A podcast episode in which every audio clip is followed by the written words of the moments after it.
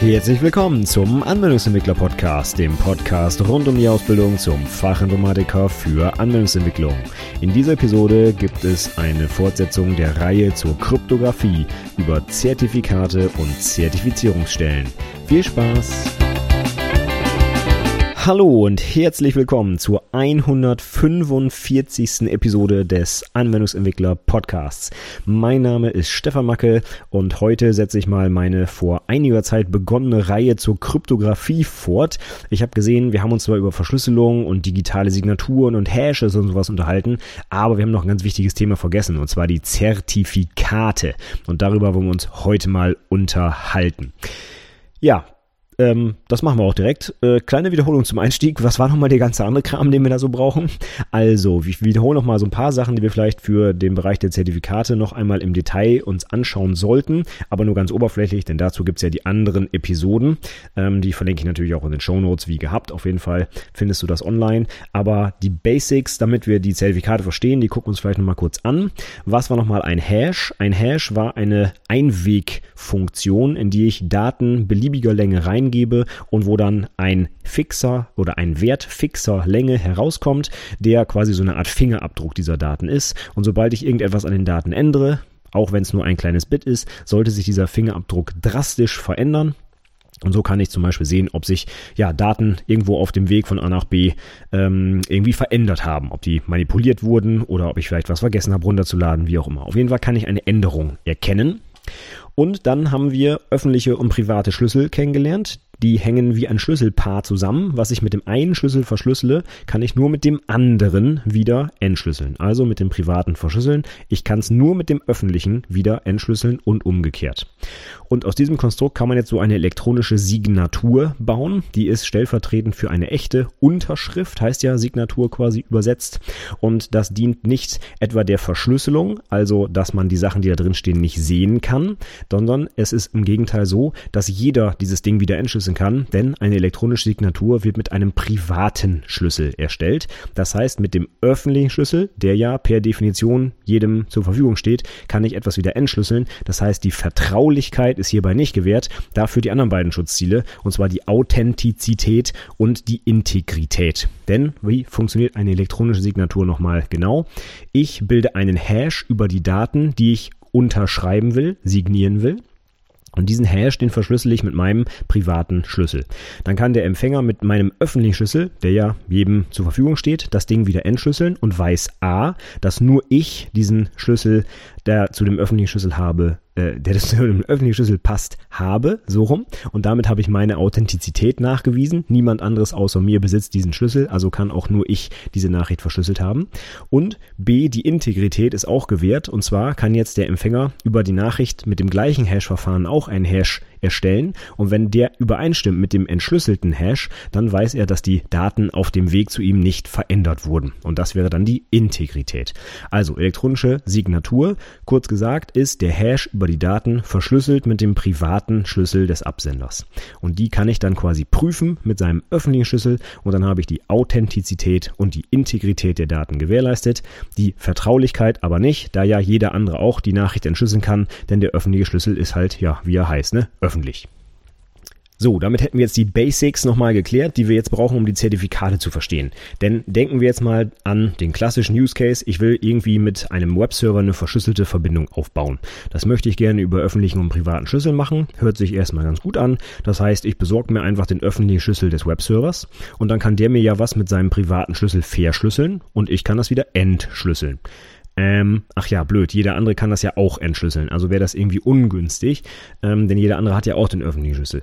Aber gehen wir mal erstmal davon aus, ähm, wir machen das so rum und ich möchte gerne den öffentlichen Schlüssel des Webservers benutzen dann kann ich ja wenigstens die Gegenrichtung verschlüsseln. Das heißt, wenn ich den öffentlichen Schlüssel des Webservers habe, kann ich damit irgendein Datenpaket an ihn verschlüsseln und nur der Webserver kann das wieder entschlüsseln. Das ist ja schon mal eine ganz gute Sache.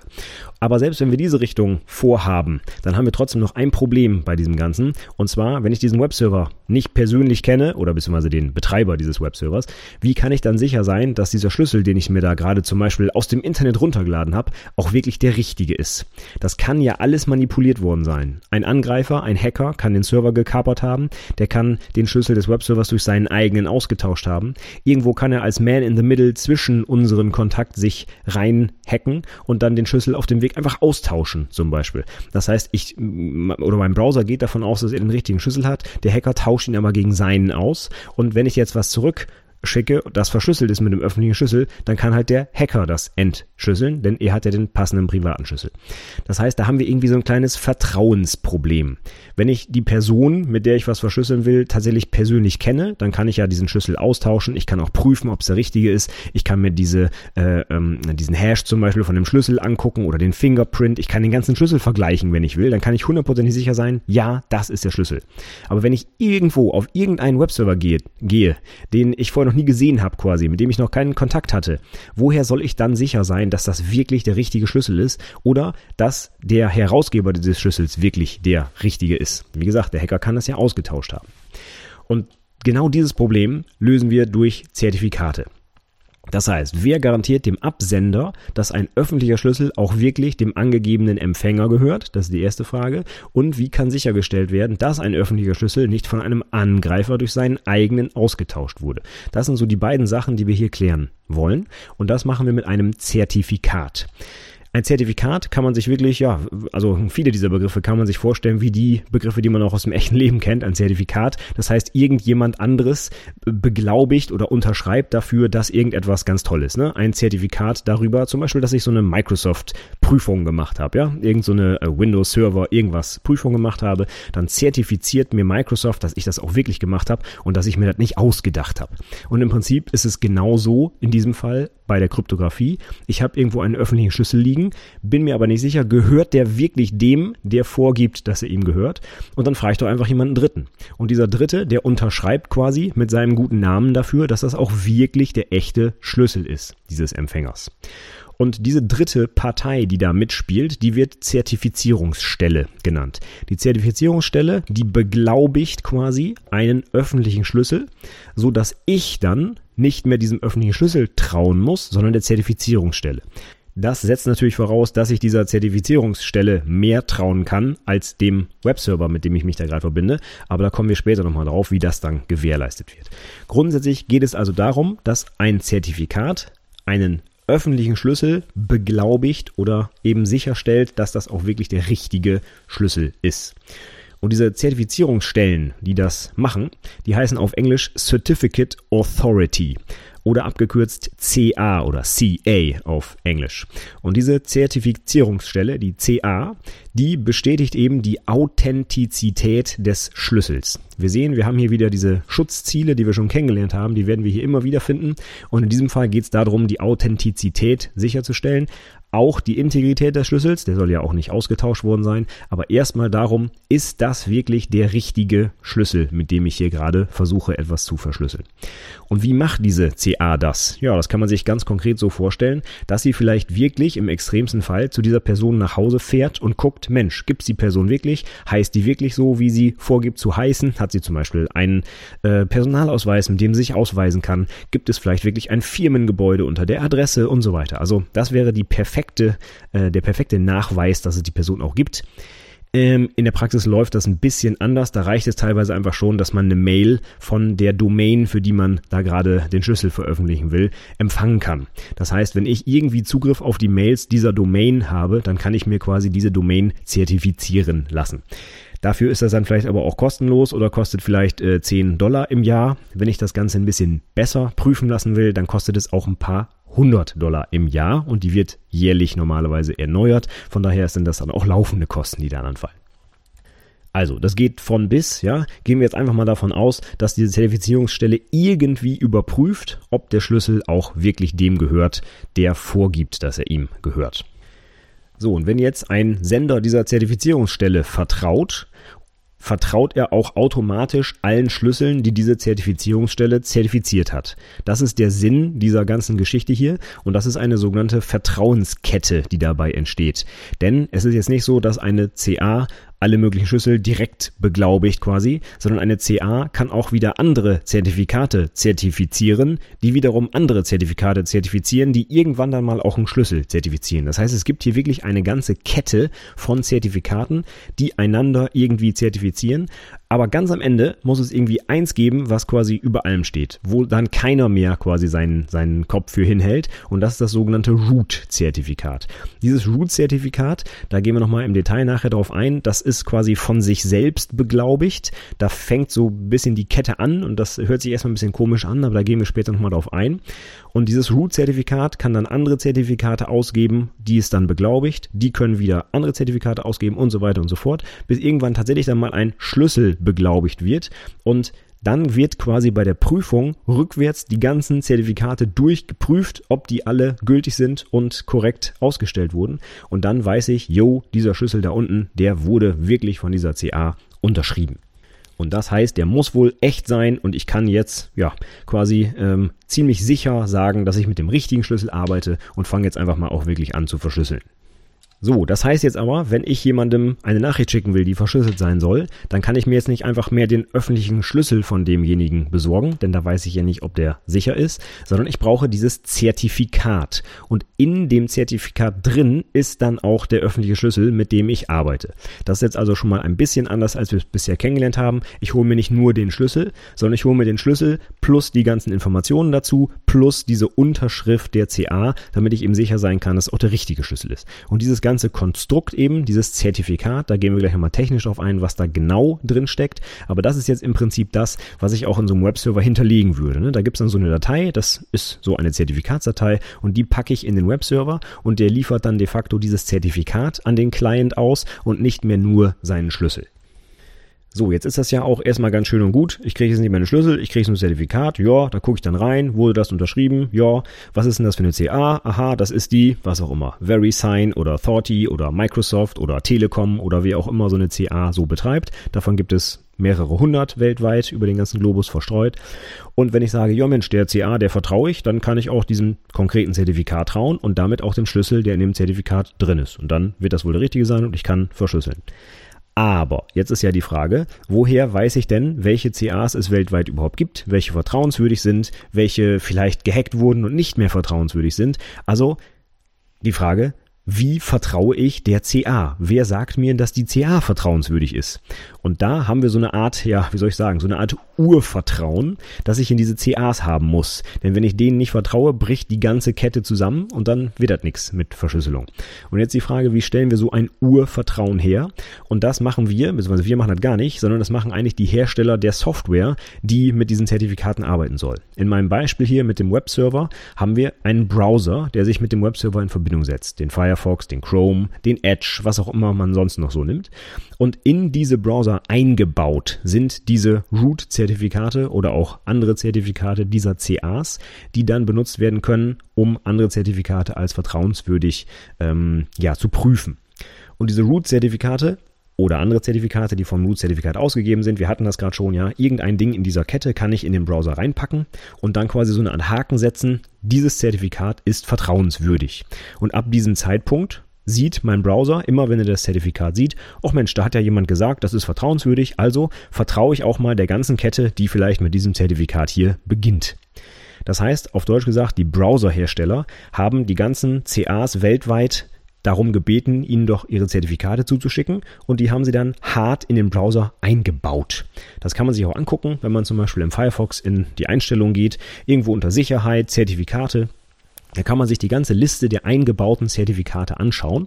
Und das sind alle die, die ja zumindest Mozilla als Hersteller von Firefox als vertrauenswürdig eingestuft hat. Und alle Zertifikate weltweit, die von diesen Zertifikaten signiert wurden, die erkennt der Firefox als gültig an.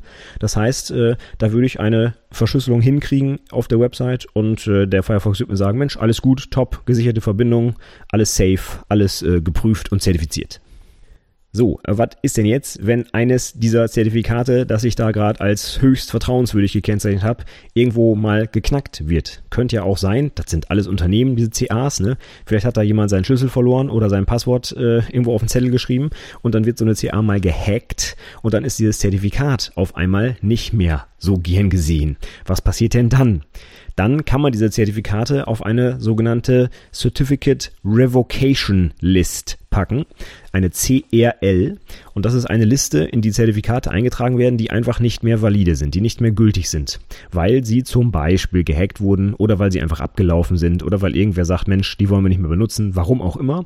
Auf jeden Fall gibt es solche Listen, da kann ich die dann eintragen und wenn ich die dann darauf finde, dann heißt das, dieses Zertifikat darf ich nicht mehr nutzen. Und dann sollte mir jetzt in unserem Beispiel der Browser auch sagen, Moment mal, das Zertifikat, was da benutzt wird, das steht auf dieser Liste drauf, ähm, das finde ich nicht so gut, wenn du das benutzt. Und dann sollte mir hoffentlich ein Fehler angezeigt werden, ja.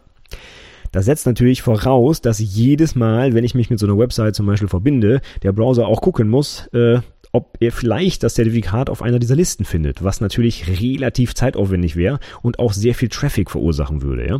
Ähm, ganz zu schweigen vom Datenschutz, denn jedes Mal, wenn ich da vielleicht so eine Liste anfrage, wird mir vielleicht sogar noch der Referrer mitgeschickt und irgendwer kann schön mitschneiden, auf welchen Websites ich mich so bewege. Also von daher, das ist alles nicht so eine coole Idee. Von daher wird das nicht allzu häufig gemacht. Ja? Ähm, aber grundsätzlich müsste man das tun, denn sonst gäbe es keine andere Möglichkeit, diese weltweit in wirklich Millionen, wenn nicht sogar Milliarden Browser ein eingebauten Zertifikate irgendwie wieder als ungültig zu kennzeichnen. Von daher, das ist das Standardmittel, um zu sagen, dieses Zertifikat bitte nicht mehr benutzen. Aber es setzt natürlich voraus, dass man diese Prüfung auch regelmäßig mal durchführt, denn ja, ansonsten findet man das ja nie raus. Gut, also fassen wir nochmal zusammen. Es gibt Zertifizierungsstellen, Certificate Authorities auf Englisch, CAs, die Zertifikate ausgeben. Zertifikate enthalten den signierten öffentlichen Schlüssel des Webservers zum Beispiel, mit dem ich mich verbinden will. Übrigens, Webserver ist wirklich nur ein Beispiel. Ja? Ich kann das Ganze auch auf Mails übertragen oder einfach auf Dateien, die ich verschlüsseln will oder was auch immer. Der Webserver ist nur ein ja, relativ häufiges Praxisbeispiel dafür. Und diese Zertifikate sagen jetzt also, Mensch, dieser Schlüssel hier ist gültig, dieser öffentliche Schlüssel, den darfst du gerne benutzen, wenn du dich mit dem Partner da austauschen willst. Und damit habe ich die Authentizität und Integrität dieses Schlüssels sichergestellt. Wunderbar. Und jetzt gucken wir mal in die technische Umsetzung, damit wir das ein bisschen besser verstehen, was da genau im Hintergrund versteht, äh, passiert. Entschuldigung. So, Zertifikate grundsätzlich sind erstmal in den meisten Fällen sogar Plaintext-Dateien, die Base64 kodiert sind, üblicherweise. Ähm, es gibt aber auch andere Formate, die ein bisschen binär binärer aussehen, also da kann man nicht so viel mit anfangen, aber in den meisten Fällen sind es wirklich einfach Plaintext-Dateien und da sind bestimmte technische Informationen drin, wie zum Beispiel der Name des Ausstellers, also der CA, wer hat denn überhaupt dieses Zertifikat ausgestellt, also beispielsweise Microsoft, Telekom, wer auch immer so eine CA betreibt. Dann finden wir auf jeden Fall den öffentlichen Schlüssel, den wir ja eigentlich haben wollen, und zwar den des Empfängers, also des Webservers zum Beispiel oder äh, der E-Mail, mit der wir verschlüsseln wollen, was auch immer. Dann solche Sachen wie ein Ablaufdatum zum Beispiel. Diese Zertifikate sind nämlich nicht unendlich lange gültig, sondern die haben immer ein gewisses Ablaufdatum. Normalerweise jetzt beim Webserver zum Beispiel ein Jahr oder zwei Jahre vielleicht. Dann äh, normalerweise sind sie danach dann aber abgelaufen. Und jetzt noch das ganz Wichtige, was auch noch mit drin ist, die elektronische Signatur der CA. Und das gucken wir uns nochmal an. Was war nochmal die Signatur? Die CA hat mit ihrem privaten Schlüssel dieses Zertifikat signiert. Das heißt, um das Ding zu prüfen, brauche ich den öffentlichen Schlüssel dieser CA. Und wenn ich diesem öffentlichen Schlüssel vertraue, und das tue ich, weil der in meinem Browser fest eingebaut ist, dann kann ich darüber prüfen, dass dieses Ding wirklich von der CA verschlüsselt wurde also signiert wurde mit ihrem privaten Schlüssel und weiß, okay, die CA vertraut diesem öffentlichen Schlüssel, also kann ich ihm auch vertrauen, denn das ist ja gerade der Sinn dieser CA hier. Was muss mein Browser also machen, wenn er jetzt zum Beispiel eine neue Website mit HTTPS aufrufen will, die er noch nicht kennt? Dann holt er sich das Zertifikat, nimmt den öffentlichen Schlüssel der unterschreibenden CA, den hat er, weil der eingebaut ist in den Browser durch Mozilla und damit kann er die digitale Signatur prüfen und weiß, ob das Ding wirklich von der CA unterschrieben wurde oder nicht. Also ob es gefälscht wurde zum Beispiel, dann gibt es halt einen Fehler. Aber wenn alles okay ist, dann ist die elektronische Signatur äh, ja entschlüsselbar durch den öffentlichen Schlüssel und dann weiß der Browser, ach Mensch, das ist wirklich dieser Schlüssel, der öffentliche Schlüssel des Empfängers, den ich da benutzen möchte. Also ist alles gut und der wird dann einfach dafür verwendet zu verschlüsseln. So, etwas genauer angeguckt ist das aber dann noch ein bisschen anders, als ich gerade gesagt habe. Und zwar ähm, grundsätzlich wird jetzt hier nicht nur der öffentliche Schlüssel mit dem privaten Schlüssel der CA unterschrieben, sondern das gesamte Ding, was in dem Zertifikat drin steht. Da sind halt noch ein paar mehr Informationen, hatte ich gerade schon gesagt. Der Name des Ausstellers, der Name des Empfängers, der Schlüssel, dann ähm, irgendwelche, äh, welche Hash-Verfahren zum Beispiel benutzt werden, dann die Information des Ablaufdatums und so weiter. Ausstellungsdatum gibt's auch noch. Also alles Mögliche, ganz viele Metadaten, sage ich mal, stehen in diesem Zertifikat drin. Und über dieses gesamte gesamte Ding wird dann am Ende von der CA mit ihrem privaten Schlüssel der Hash verschlüsselt. Das heißt, was macht die CA? Die schreibt diese ganzen Sachen in so eine Datei rein. Jetzt mal ganz blöd gesagt, hallo, ich bin Microsoft, ich zertifiziere hier für Stefan Macke ein Zertifikat. Hier ist übrigens der öffentliche Schlüssel. Das äh, Ding läuft dann und dann ab und ich habe es heute am x-ten Tag, wann auch immer gemacht, ja. Diese ganzen Informationen werden da reingeschrieben. Dann wird von dem öffentlichen Schlüssel noch der Hash gebildet und das ganze Zeug wird dann quasi zusammengeschmissen und mit dem privaten Schlüssel der CA unterschrieben. Und wir erinnern uns, was hieß das nochmal? Unterschreiben, also digitale Signatur heißt, wir bilden den Hash dieser ganzen Daten und diesen Hash verschlüsseln wir mit dem privaten Schlüssel. Und wenn ich jetzt den passenden öffentlichen habe, dann kann ich diesen Hash wieder entschlüsseln, selber nochmal den Hash über die Daten bilden und die beiden Hashes vergleichen und dann sollten die übereinstimmen und dann weiß ich sicher, die, die Daten wurden wirklich von der CA unterschrieben und sie wurden nicht manipuliert, weil der Hash übereinstimmt. Also dieses Verfahren läuft jedes Mal, wenn so ein Zertifikat geprüft wird. Und jetzt schauen wir uns noch einmal das Detail auf der Gegenseite ein, an. Ich habe gerade gesagt, im Browser sind die öffentlichen Schlüssel hinterlegt. Das ist so eigentlich auch nicht ganz richtig, denn im Browser habe ich nicht nur die öffentlichen Schlüssel, sondern wiederum Zertifikate. Also überall, wo ich jetzt hier links und rechts gucke, arbeite ich eigentlich nie direkt mehr mit den öffentlichen Schlüsseln, sondern eigentlich immer mit Zertifikaten. Und die im Browser eingebauten Zertifikate, die enthalten halt die öffentlichen Schlüssel der CAs um die Zertifikate, die diese CA ausgestellt hat, dann prüfen zu können. Und jetzt ist aber die Frage, wenn in meinem Browser auch nur Zertifikate eingebaut sind. Diese Zertifikate müssen ja auch von irgendwem unterschrieben worden sein, sonst wären es keine Zertifikate. Und jetzt haben wir schon kennengelernt, es gibt diese Zertifikatskette. Der eine unterschreibt äh, das zweite Zertifikat, das zweite unterschreibt das dritte und das dritte unterschreibt dann irgendwo mal den Schlüssel. Okay, aber wenn ich das Ganze jetzt rückwärts durchgehe, lande ich ja irgendwo bei einem sogenannten Root-Zertifikat, das hatte ich schon gesagt. Und dieses Root-Zertifikat kann ja jetzt von niemandem mehr unterschrieben worden sein, weil sonst müsste die Kette ja noch weitergehen. Und es kann ja nicht sein, dass die Kette unendlich lang ist. Irgendwann muss sie ja mal aufhören. Das heißt, irgendwer muss mal einmal sagen, so, jetzt ist Schluss. Jetzt gibt es keinen anderen mehr, der hier irgendwas bestätigt. Und wie macht er das? Er sagt, ich selber bestätige, dass ich diese CA bin. Und genau so sieht ein Root-Zertifikat aus. Das heißt, wenn ich Microsoft bin und ich betreibe so eine CA, dann gebe ich ein sogenanntes selbstsigniertes Zertifikat raus. Das ist ein Zertifikat, in den ich meinen öffentlichen Schlüssel packe. Und diesen öffentlichen Schlüssel unterschreibe ich direkt mal mit meinem privaten öffentlichen Schlüssel. Das ist einfach genau so, als wenn ich sage, ja, mein Name ist Stefan Macke und damit habe ich gerade bewiesen, dass ich Stefan Macke bin, weil ich habe es ja gesagt. Und genauso liest man das Zertifikat. Das Zertifikat sagt im Prinzip, hallo, der öffentliche Schlüssel von Microsoft CA ist der hier. Ach übrigens, ich bin Microsoft CA und sage, dass das auch wirklich stimmt. Ja, also das ist wirklich ein Zertifikat, das sich selbst vertraut. Ja, das heißt, wenn ich diesem Aussteller nicht vertraue, dann habe ich hier an dieser Stelle ein Problem es gibt hier niemand Dritten mehr, der sagt, dass das auch wirklich richtig ist, sondern die CA selbst bestätigt sich ihre eigene Echtheit im Prinzip. Und ähm, ja, da hört die Kette auf und da beginnt das Vertrauen. Denn hier muss ich jetzt als Mensch sagen, okay, ich vertraue dieser CA, dass sie das gerade richtig gemacht hat und dass das wirklich dieser Schlüssel ist. Und wenn ich ihr dieses Vertrauen nicht ausspreche, dann ist das ganze Verfahren, ja, für ein Popo, kann man dann nicht mehr anwenden. Also es muss diese Root CAs äh, Root-Zertifikate geben, die von den CAs selbst unterschrieben wurden. Und da beginnt einfach das Vertrauen. Und alles danach lässt sich dann technisch wunderbar prüfen, aber diese Root-CAs, die selbst signierten CAs, denen muss ich leider manuell vertrauen, sonst funktioniert das Prinzip nicht. Das Schöne ist, das kann man einfach für sich selbst nutzen. Wenn man zum Beispiel kein Geld hat, um sich ein echtes Zertifikat zu holen, kann man auf seinem eigenen Webserver zum Beispiel sein eigenes selbst signiertes Zertifikat installieren und dann sagt zum Beispiel Fachinformatiker Anwendungsentwicklung.net, dass er Fachinformatiker Anwendungsentwicklung.net ist und dann, ja, vertraue ich dem halt. Ne? Und wenn das mein eigenes Zertifikat ist und ich selber prüfen kann, dass es auch wirklich meins ist, weil ich es gerade selber installiert habe zum Beispiel, dann kann ich dem ja auch ruhig vertrauen. Dann kann ich zum Beispiel mein eigenes Zertifikat in meinen eigenen Webbrowser Browser importieren und ihm einfach beibringen, dass er dem bitte auch noch vertrauen soll.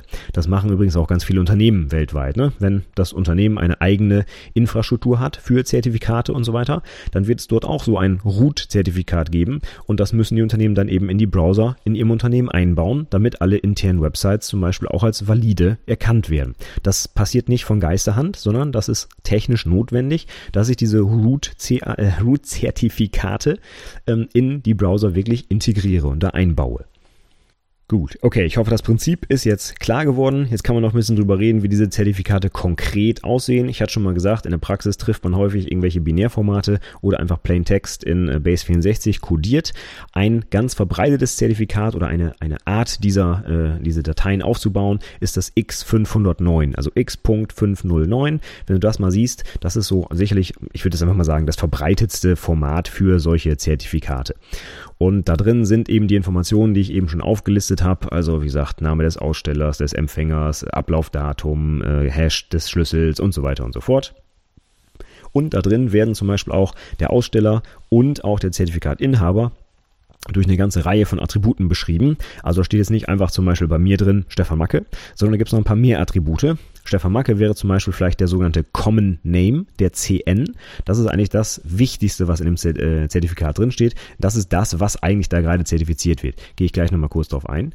Aber es wird da eben nicht nur der Name reingeschrieben, sondern zum Beispiel auch ein Attribut wie Land und Ort und teilweise sogar noch, ich glaube, Abteilung oder irgendwie Postleitzahl und verschiedene andere Dinge. Also man kann damit wirklich sogar eine echte Person tatsächlich mit Adresse identifizieren und alle diese Felder stehen quasi in dem Zertifikat mit drin.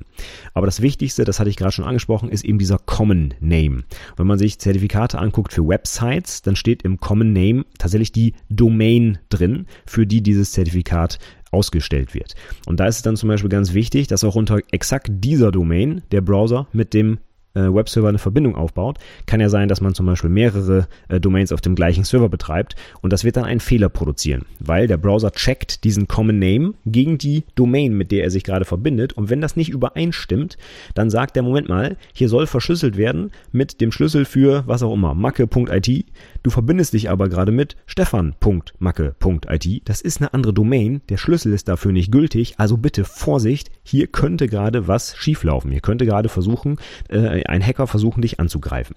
Von daher, das ist wichtig, dass diese Sache übereinstimmt. In anderen Zertifikaten für E-Mails zum Beispiel würde im Common Name dann halt vielleicht die E-Mail-Adresse drinstehen, mit der man gerade verschlüsseln will. Also das ist quasi der, äh, der, der wichtigste Inhalt, sage ich mal, dieses Zertifikats. Was in den anderen Sachen drinsteht, interessiert im Prinzip niemanden. Ja, ob ich jetzt beim Land und Ort irgendwas Richtiges eintrage oder nicht, ist eigentlich technisch, sage ich mal, irrelevant. Ähm, für Websites ist halt dieser Common Name das Interessanteste. Gut, jetzt haben wir eigentlich so ziemlich alles über Zertifikate gelernt und ich würde jetzt auch gern zum Ende kommen. Wir gehen nochmal so kurz der Reihe nach durch, was jetzt eigentlich passieren muss, damit, ich sage jetzt mal, mein klassischer Anwendungsfall hier, ich verbinde mich mit einer Website und möchte verschlüsselt über HTTPS zum Beispiel Daten austauschen, was da alles so passieren muss. Nummer eins, die CA, die muss den öffentlichen Schlüssel des Webservers signieren. Dazu nimmt sie ihren privaten Schlüssel und verschlüsselt damit den Hash über die ganzen Daten, die in das Zertifikat rein müssen. Das heißt, habe ich gerade schon gesagt, Name des Ausstellers, Name des Empfängers, dieser Common Name, dann der Hash des öffentlichen Schlüssels des Empfängers und Ablaufdatum und dieser ganze Kram. Der wird also da verschlüsselt mit dem privaten Schlüssel, der CA.